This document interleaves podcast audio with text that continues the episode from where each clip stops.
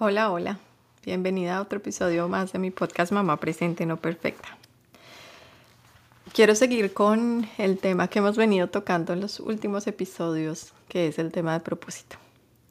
Y hoy decidí hacer algo un poco distinto y es en vez de hablar como normalmente hablo durante mis episodios donde sola voy a leer un fragmento de mi libro que eh, hace parte del, del capítulo 3, que se llama Construyendo una vida y una maternidad con propósito.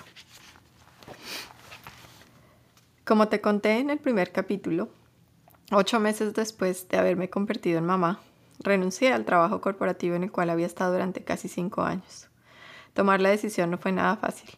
¿Quién sería yo más allá de la versión de profesional exitosa en la que tanto tiempo, esfuerzo y dedicación había invertido? ¿Quién sería yo sin mi cargo? ¿Quién sería yo sin todos esos títulos? Ahora era la mamá de Martina y claro que ese era un rol importantísimo, pero tampoco quería que fuera el único que me definiera. Estamos acostumbradas a que lo que hacemos sea lo que nos define. ¿Te has fijado? En que cuando conocemos a alguien lo primero que le preguntamos es, ¿y tú qué haces?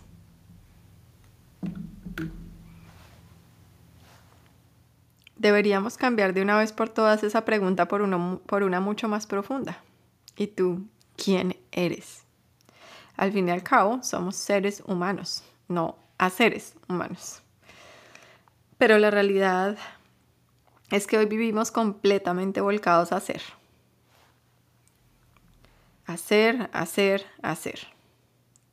Y lo peor, no paramos ni siquiera para entender por qué hacemos lo que hacemos. Vivimos en modo automático. A pesar de que mi intención inicial al renunciar a mi trabajo era ser una mamá más presente, esto no sucedió del todo, pues yo seguía viviendo en modo automático. Terminé cambiando una vida ocupada en el mundo corporativo por una vida ocupada como mamá y consultora independiente. En ese momento aún no comprendía que el camino no era renunciar a nada que fuera realmente importante para mí. El camino era empezar por parar y dejar de vivir en automático. Parar y reflexionar a profundidad sobre aquello que es importante para mí. Y desde ahí empezar a construir una vida con propósito.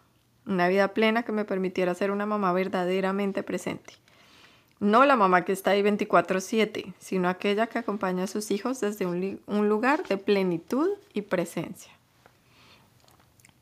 En agosto de 2018, después de convertirme en mamá por segunda vez, acepté un nuevo trabajo que aunque parecía caído del cielo y me daba seguridad y estabilidad financiera, no pudo darme eso que yo tenía que construir desde adentro, una vida con intención y propósito.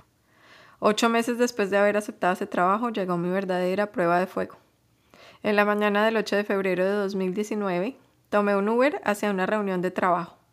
Estaba feliz, no solo porque iba a presentar algo en lo que había trabajado con mucho esfuerzo durante varias semanas, a pesar de que mi hija seguía durmiendo muy mal y yo continuaba en modo zombie, sino porque ese día estaba celebrando cinco años de matrimonio.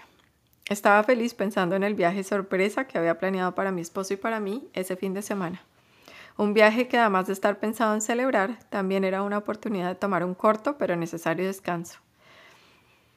De un momento a otro, mi felicidad fue reemplazada por un sentimiento de angustia inexplicable. Con un nudo enorme en la garganta tomé el teléfono y llamé a la casa de mi mamá. Nunca pude hablar con ella. Un segundo antes había tenido un infarto. Le pedí al señor del Uber que manejara lo más rápido de regreso hacia la casa de mis papás y le dije mi mamá se va a morir. El Señor solo me dijo, tranquila, tranquila que no va a pasar nada, yo la voy a llevar lo más rápido que pueda. Y así fue. Creo que nunca había ido tan rápido en medio de un trancón citadino. Cuando llegué, mi mamá ya estaba inconsciente. La llevamos al hospital y después de un rato el doctor nos dijo que entráramos para despedirnos, pues ya no había nada que hacer. Mi papá, mi hermana y yo entramos, le dijimos cada uno unas palabras al oído y en ese mismo instante mi mamá murió. Me acuerdo solamente de la mitad de lo que pasó durante los días siguientes. Estaba tan derrotada que creo que tuve que borrar la mitad de lo que pasó para poder sobrevivir. Recuerdo haber vuelto del funeral y encontrar, a, mi, a mi hija Antonia, de 10 meses, muy enferma. Estaba ardiendo en fiebre. Creo que era una enfermedad viral, tal vez rociola. Sinceramente no recuerdo bien, solo tengo un recuerdo borroso de un momento muy duro, en donde poco o nada podía entender sobre todo lo que estaba sucediendo. Yo seguía lactando, así que saqué las fuerzas que pude para seguir haciéndolo mientras ella mejoraba. Pero unos días después ya no pude más. Dejé de lactar a pesar de que me había prometido a mí misma que lo haría hasta que mi hija tuviera un año. Una semana después renuncié. Sentía que no tenía fuerzas, ya no podía seguir empujando. Ya no podía seguir viviendo en automático. La vida tiene fuerzas, formas muy interesantes de mostrarnos una y otra vez las cosas que quiere que escuchemos y que aprendamos para crecer como seres humanos y vivir mejor. Pero por andar en automático y ocupados nos cuesta escucharlas. Muchas veces, como me pasó a mí o como le pasó a Carolina, la mamá de quien te hablé en el capítulo pasado, nos resistimos a escuchar esos mensajes de la vida y no hacemos los cambios que tenemos que hacer, sino solo hasta que hemos llegado al límite, empujados por una situación o circunstancia difícil. Pero ¿por qué esperar a que las dificultades nos hagan cambiar? ¿Por qué esperar a que el dolor nos haga buscar una mejor manera de vivir? Hoy te invito a que no esperes, porque aunque es muy cierto que el dolor nos permite fortalecernos y crecer, hay un motivador que está ahí y es más importante, nuestra familia y sobre todo nuestros hijos. Ellos nos necesitan plenas y presentes hoy, no mañana ni cuando ya hayamos llegado a un límite, arrastradas por una situación difícil. El momento de estar presente con ellos es ahora. Otra razón muy importante eres tú, porque además de ser mamá, eres mujer y es importante que no te olvides de ti. Ni la familia, ni el trabajo, ni nada justifica que te olvides de ti. Como dicen cuando abordamos un avión, es importante que tú te pongas la máscara de oxígeno antes de ayudar a otro. Lo mismo pasa con la maternidad. Si tú no estás bien, si tú no tienes oxígeno, es muy difícil que puedas dárselo a tus hijos. Reconocer si estás en donde quieres estar. La muerte de mi mamá fue y es el suceso más duro de mi vida hasta ahora. Mi mamá era una parte central de mi vida. De ella aprendí la importancia del amor por la familia y por los hijos. El dolor de perderla fue inmenso, pero a pesar de eso decidí ver ese momento como una nueva oportunidad que la vida me estaba dando de parar, reflexionar y cambiar de dirección. Después de tomarme unas semanas para sanar y procesar mejor todo lo que había pasado, empecé a preguntarme muchas cosas. ¿Estoy viviendo la vida que realmente quiero? ¿Estoy viviendo mis días intencionalmente en lugar de vivirlos en automático? ¿Estoy siendo la mamá que quiero ser para mis hijas? La respuesta que llegaba a mí una y otra vez era no. Hoy, después de haber pasado por todo esto, este proceso, puedo decirte que un primer paso importante en tu camino hacia una vida más plena debe ser el cuestionar la forma en que estás viviendo hoy. ¿Estás viviendo la vida que quieres vivir? ¿Estás viviendo tu, maternidad como la quieres vivir? ¿Estás construyendo diariamente la relación que quieres contigo misma, con tus hijos y con tu familia? Y voy a volver a repetir estas tres preguntas porque quisiera que hoy hagas una pequeña pausa, tomes un lápiz y papel y respondas a estas tres preguntas desde el corazón. Toma una respiración profunda. Para lo que estás haciendo. O si no lo puedes hacer ahora, pon pausa. Y en un momento en que puedas tomar una pausa, toma una respiración profunda. Y desde el corazón responde estas tres preguntas. ¿Estás viviendo la vida que quieres vivir? ¿Estás viviendo tu maternidad como la quieres vivir?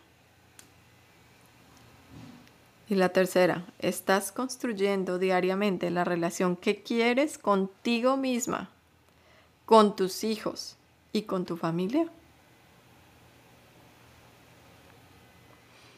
El objetivo de esto no es que te lamentes sobre tu situación actual, ni que te culpes, ni que te juzgues, no.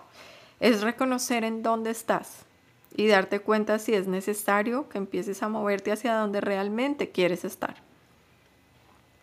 Cuando empecé a hacerme todas esas preguntas y, logré reconocer que no estaba en donde quería, empecé a moverme con más fuerza que nunca a buscar respuestas, a buscar reconocerme y sobre todo a trabajar para entender en dónde quería estar realmente. Esta vez estaba convencida de que sin un norte claro, sin un propósito, sin una brújula, terminaría perdiéndome de nuevo. Me metí de cabeza a leer y seguir autores y pensadores que creyeran en la posibilidad de vivir diferente, de vivir plenamente. Leí muchos libros y escuché innumerables podcasts que me abrieron la mente y me hicieron ver que lo que yo buscaba sí era posible. Libros como Do Less de Kate Northrop, Playing Big de Tara Moore, Work, Pause and Thrive de Lisa Stromberg, Piensa como un monje de Jay Shetty, Los dones de la imperfección de Brené Brown, Plenitud de Carolina Lazo y muchos otros que comparto contigo en el, en el anexo de recursos al final de mi libro. La lectura me abrió la mente a un mundo de posibilidades increíbles, pero sabía que tenía que ir un paso más allá y por eso decidí inscribirme en el programa de coaching Playing Big de Tara Moore, un programa especialmente diseñado para mujeres que buscan ser más fieles a sus sueños que a sus miedos. Una experiencia realmente transformadora que me ayuda a reconocer y trabajar muchas de mis creencias limitantes y a tomar acción hacia la construcción de una vida más plena y diseñada con intención empecé a descubrir que en mis manos estaba la posibilidad de vivir de una manera más intencional y más consciente. Fue entonces cuando empezó mi verdadero proceso de transformación, mi camino hacia reconectarme con mi esencia, conocerme a profundidad y construir mi brújula de vida, aquella que hoy guía cada una de mis decisiones y espero que lo siga haciendo por siempre.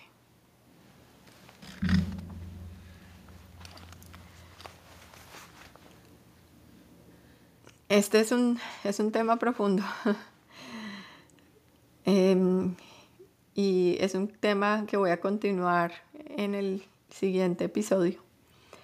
Por ahora te dejo hasta acá con estas tres preguntas que quiero, como te digo, que las hagas, ojalá en un espacio tranquilo, que las respondas desde el corazón.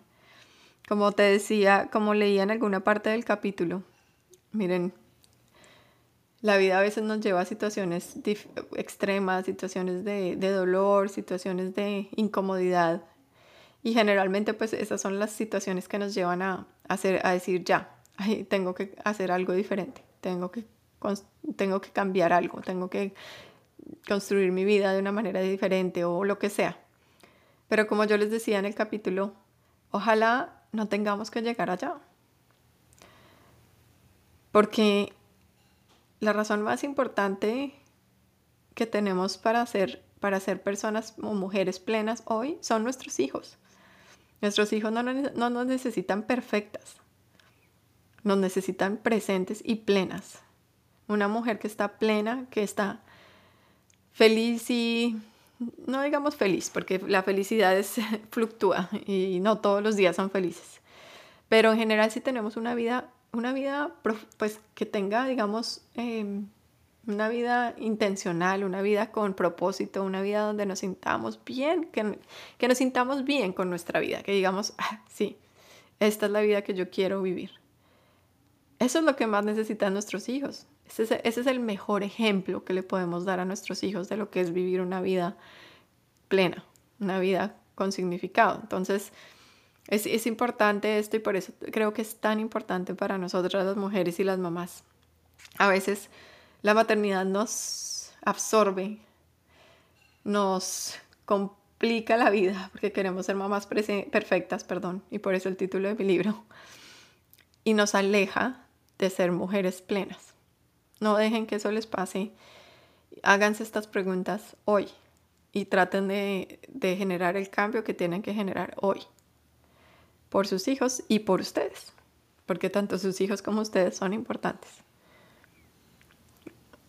Entonces, esto era lo que les quería compartir hoy y esperen el próximo capítulo donde vamos a seguir hablando de este tema. Recuerden que me encantaría oír de ustedes, que si me quieren mandar un mensaje compartiéndome cuál es su episodio favorito, qué otros temas quieren que hable acá en el podcast, los recibo con todo el cariño. Em, y síganme en Instagram arroba giraldoana donde voy a seguir publicando los nuevos episodios. Gracias por estar acá. Chao, chao.